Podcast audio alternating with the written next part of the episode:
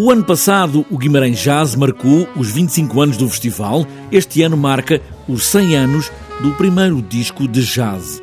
Ivo Martins, diretor artístico do festival, fala precisamente dessa marca redonda de um século, quando o jazz começou a ser ouvido para além do local onde estava a ser tocado. Nós aproveitamos essa ideia.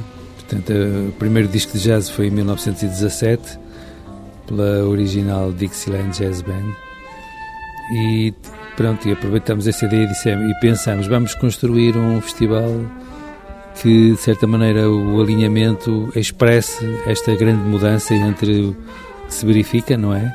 Quer em termos musicais, quer em termos tecnológicos. É? O Guimarães Jazz vai ter para celebrar esta música 11 concertos, daqueles que consideram ser alguns dos melhores projetos atuais do jazz do mundo, três em estreia absoluta, sete em estreia portuguesa, num programa onde o jazz não está propriamente sozinho.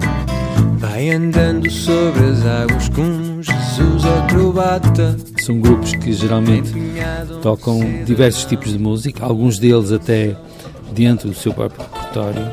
Portanto, fazem temas em que os próprios temas têm diversos estilos, diversas formas musicais.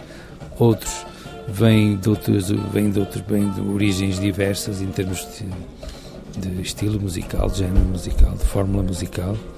Pronto, e é mais ou menos a partir desta ideia que a gente construiu este programa. Podíamos sublinhar os vários projetos do programa, mas na conversa com Luís Martins procurámos apenas um, por evidente falta de mais tempo, para fazer outros sublinhados. É para nós muito importante o projeto com o Nels Klein Quartet e a Orquestra de Guimarães, porque vem dar seguimento a um projeto que nós já fizemos o ano passado com a Banda Filarmónica de Pavidem, o, o Cor de Jazz do Convívio.